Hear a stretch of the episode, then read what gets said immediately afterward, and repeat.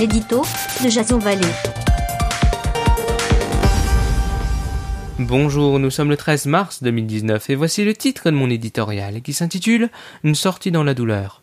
Le général de Gaulle disait le 14 janvier 1963 que l'Angleterre avait une nature, une structure une conjoncture profondément différentes des continentaux. 56 ans plus tard, les députés de la Chambre des communes sont appelés à voter pour la seconde fois sur un accord fixant les modalités du Brexit. S'ils avaient déjà massivement rejeté la première mouture du texte, Theresa May espérait encore les convaincre. Raté. Alors que David Cameron coule aujourd'hui des jours heureux en ayant quitté la vie politique, on était loin de mesurer les ravages de sa promesse irresponsable pour à l'époque se maintenir au pouvoir. En dépit du meurtre de la députée pro-européenne Joe Cox en juin 2016, c'est avec 51,9% des voix que les Anglais se sont prononcés favorablement. Si le président de la Commission européenne Jean-Claude Juncker a prévenu qu'il n'y aurait pas de troisième chance pour négocier, rappelons la quasi et systématique impossibilité de l'Europe à prendre des décisions fortes.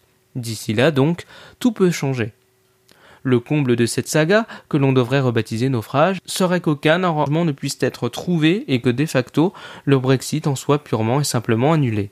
De quoi se dire tout ça pour ça.